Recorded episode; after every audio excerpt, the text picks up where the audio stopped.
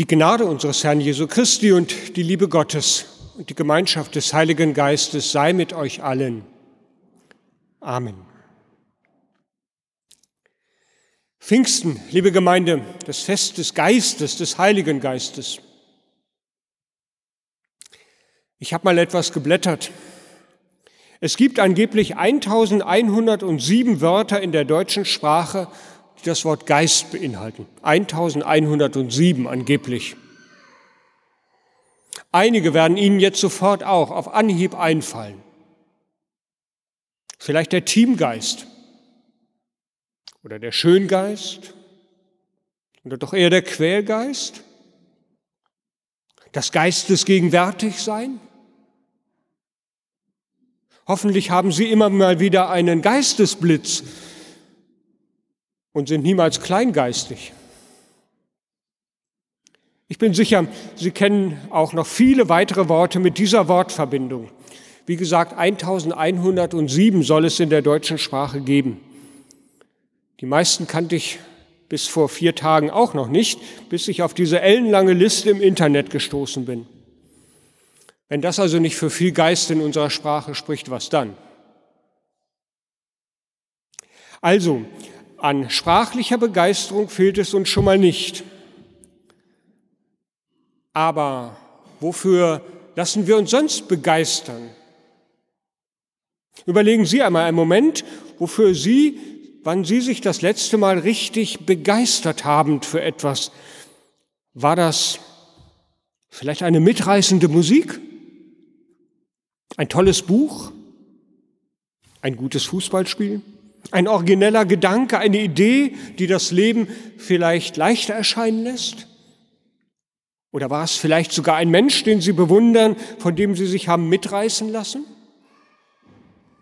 Denken Sie einmal einen kleinen Moment darüber nach, worüber Sie sich ganz schnell begeistern können oder worüber Sie sich das letzte Mal begeistert haben.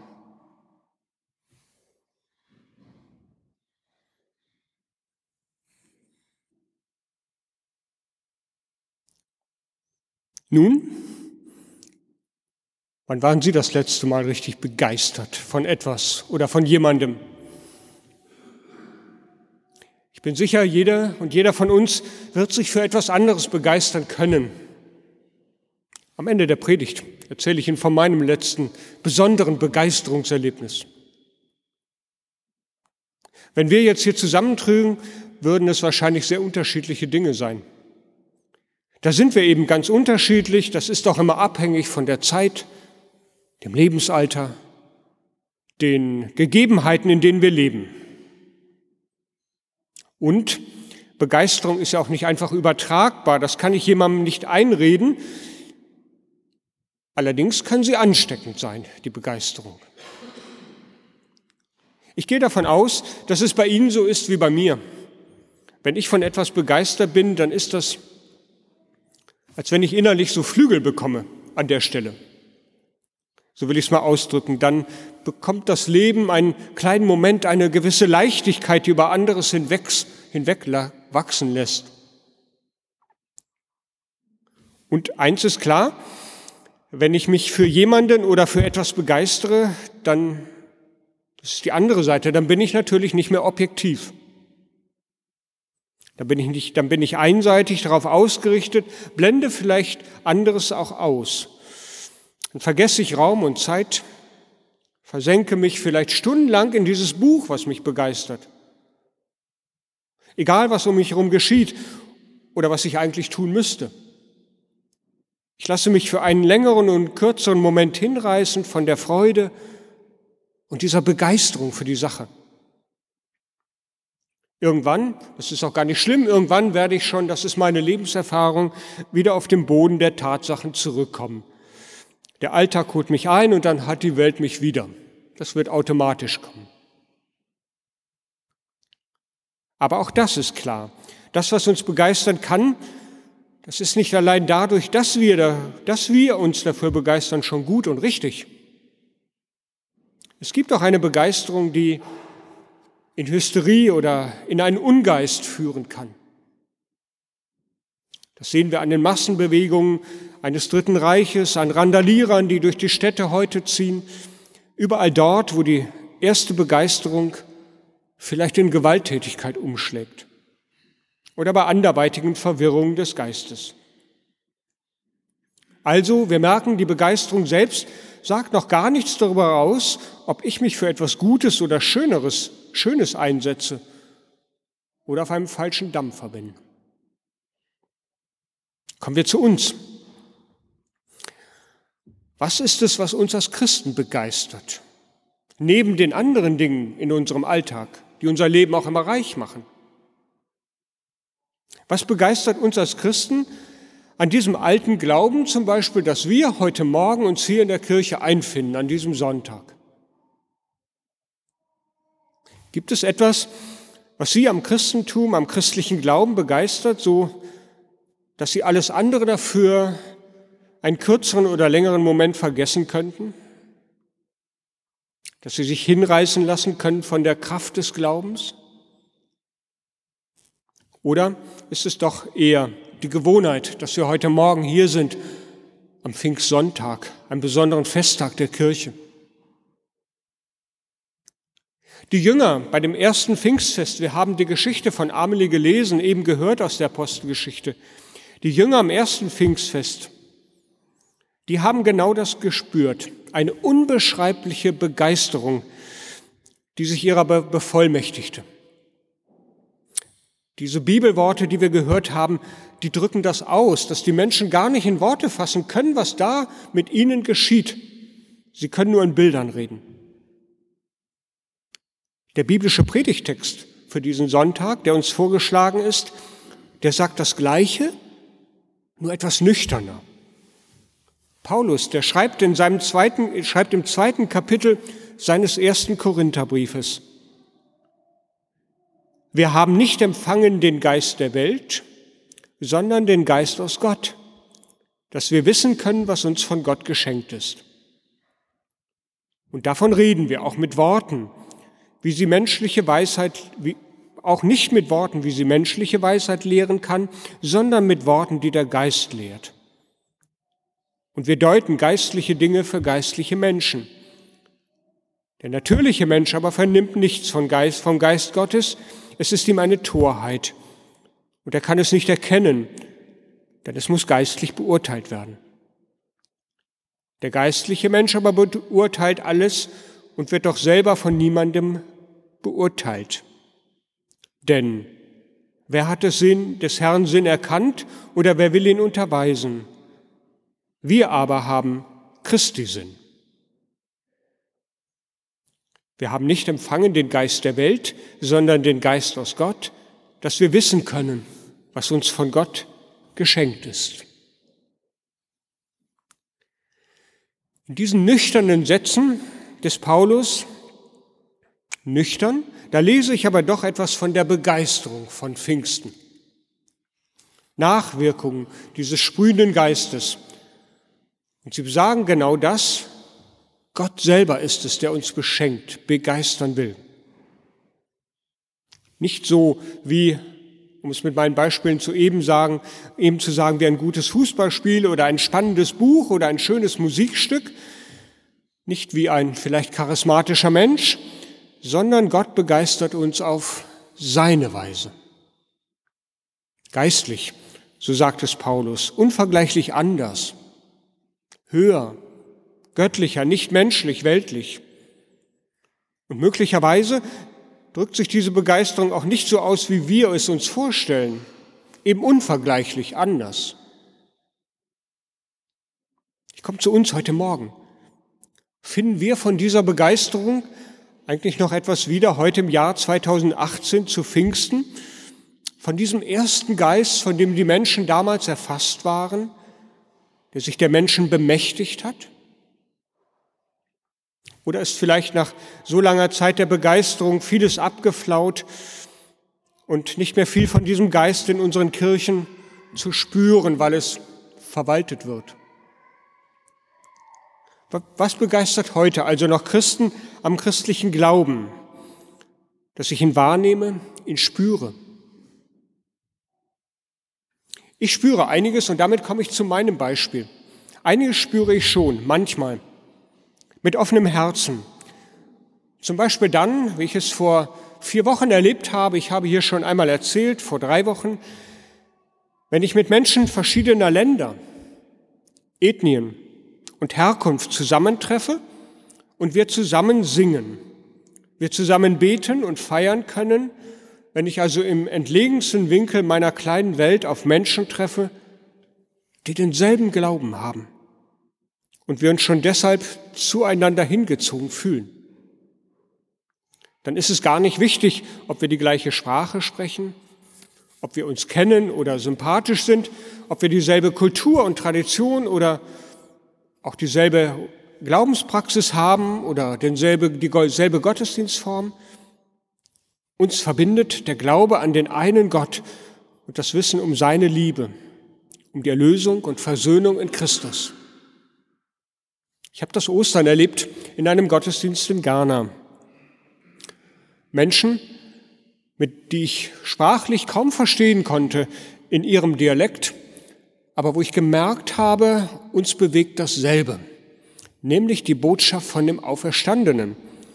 Und wir konnten miteinander singen, weil Melodien ähnlich klangen und tief einstimmen und uns tragen lassen von dieser Begeisterung. Ja, Gott lebt, Christus ist auferstanden und will uns das Leben auch schenken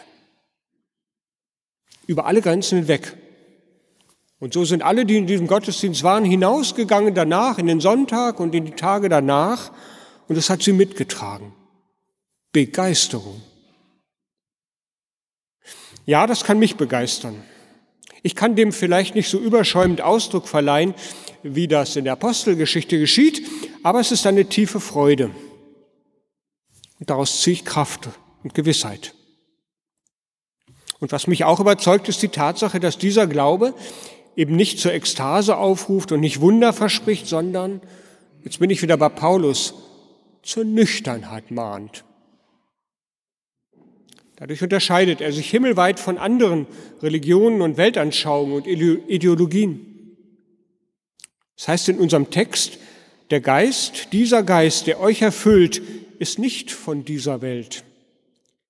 Diese Begeisterung wird nicht von allen geteilt. Sie ist für viele von außen nicht nachvollziehbar. Der Grund unserer Begeisterung wird für Außenstehende vielleicht sogar als Torheit wahrgenommen. Ja, das Christentum, das war nie eine Massenbewegung. Der Geist Gottes ist nicht einfach ein Zeitgeist, ganz im Gegenteil. Er bewegt Einzelne.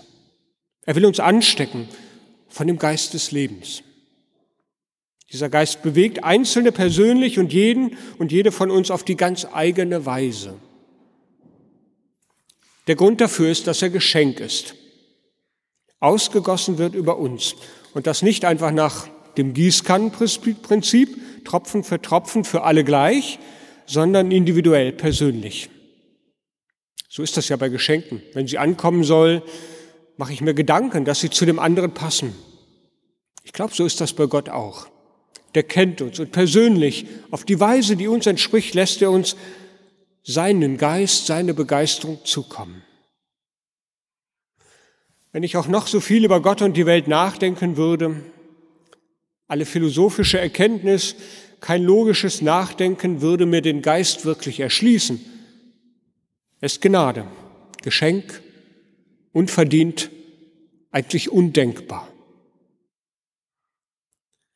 Begeisterung, liebe Gemeinde, kann ich für eine Sache oder für eine Person empfinden. Begeisterung kann leider auch abebben, wenn die Sache abgeschlossen oder abgebrochen ist. Begeisterung für eine Person kann wachsen oder sie kann abnehmen. Der Geist Gottes aber, der uns zur Begeisterung befähigt, der ist von Dauer. Er will uns Anhalt geben an einer Person, zu der ich mich mein Leben lang verhalten kann. Die Jünger zu Pfingsten, die haben sich auch nicht einfach von einer Idee begeistern lassen, sie haben sich von Christus begeistern lassen. Und zwar nicht von dem Irdischen, von dem Lebendigen. Den konnten sie ja gar nicht mehr sprechen. Karfreitag und Ostern und Himmelfahrt lag mittlerweile hinter ihnen, sondern sie ließen sich begeistern von dem Auferstandenen, der ihnen noch einmal begegnet war. Und wieder waren es auch nicht alle Menschen, wieder war es kein weltumspannendes Ereignis, das allen Menschen offensichtlich war, sondern das Erlebnis Einzelner. Nämlich derer, die gerade in Jerusalem zum Wochenfest versammelt waren. Und so schieden sie sich, so schieden sich an ihm eben wieder einmal die Geister. Wie in seinem Leben, so auch nach seinem Sterben und Auferstehen. Jetzt könnte man fragen, ist das eigentlich gerecht? Warum bekommt nicht jede und jeder das Gleiche? Warum wird der Geist Gottes nicht gleichmäßig auf alle Menschen verteilt, damit alle zum Glauben kommen? Würde, vielleicht würde die Welt dadurch ja besser. Glaube ich nicht. Auch Geschwister wissen wir, Geschwister im Glauben können gegeneinander Krieg führen. Also es bleibt dabei, ein Geheimnis, unverfügbar, nicht ergründbar, nicht erdenkbar, geschenkt. Mit Pfingsten, liebe Gemeinde, kommt die Osterzeit im Kirchenjahr zu ihrem Ende. 50 Tage nach Ostern befinden wir uns nun. Aber es ist nicht so, dass Ostern ohne Bedeutung wäre. Nein, ganz im Gegenteil. Pfingsten, und darum feiern wir es heute, macht Ostern erst richtig lebendig. Ohne Pfingsten wäre die Osterbotschaft mit den Menschen ihrer Zeit damals ausgestorben. Durch das Geschenk eines seines Geistes haben sich Menschen damals auf den Weg gemacht. Macht Gott die Menschen bereit, neu wahrzunehmen, er lebt, Christus lebt und er will, er will begleiten. Er will seine Kraft schenken, seinen Geist Leben, Leben schenken. Und so machen sich die Menschen damals von Jerusalem aus auf den Weg und erzählen es. Pfingsten sorgt dafür, dass Ostern erst richtig lebendig wird und es bis heute bleibt. Ja, durch das Geschenk seines Geistes haben sich die Menschen auf den Weg gemacht, macht Gott für uns die Osterbotschaft von der Auferstehung Christi lebendig. Seitdem, liebe Gemeinde, ist es möglich, dass wir begeistert werden, dass uns vielleicht manchmal Flügel wachsen, auch im Glauben, und wir über manches hinaus wachsen können, was uns im Leben runterziehen will. Als Erwachsene, da haben wir es in manchem schwerer als zum Beispiel Kinder. Wir kennen auch den Geist der Welt. Rationalisieren, regulieren, nach dem Nutzen fragen dem glauben, was schwarz auf weiß steht. Manchmal lebe ich auch so. Muss ich, denn ich lebe ja nicht auf einer Insel, sondern in einer Welt mit ihren Verhältnissen. Aber Pfingsten lehrt mich, dass Gottes Geist sich nicht von diesen Verhältnissen eingrenzen lässt, dass er zum Leben führen will. Und so feiern wir heute nicht nur Pfingsten, sondern noch einmal neu an diesem Sonntag, Auferstehungstag, auch Ostern und wollen hinausgehen nach diesem Gottesdienst und erzählen von diesem, was uns geschenkt ist, dem neuen Leben und dem Geist, der uns tragen will. Wie schreibt Paulus, wir haben nicht empfangen den Geist der Welt, sondern den Geist aus Gott, dass wir wissen können, was uns von Gott geschenkt ist. Der Friede Gottes, der höher ist als alle Vernunft, er bewahre unsere Herzen und Sinne in Jesus Christus, unserem Herrn. Amen.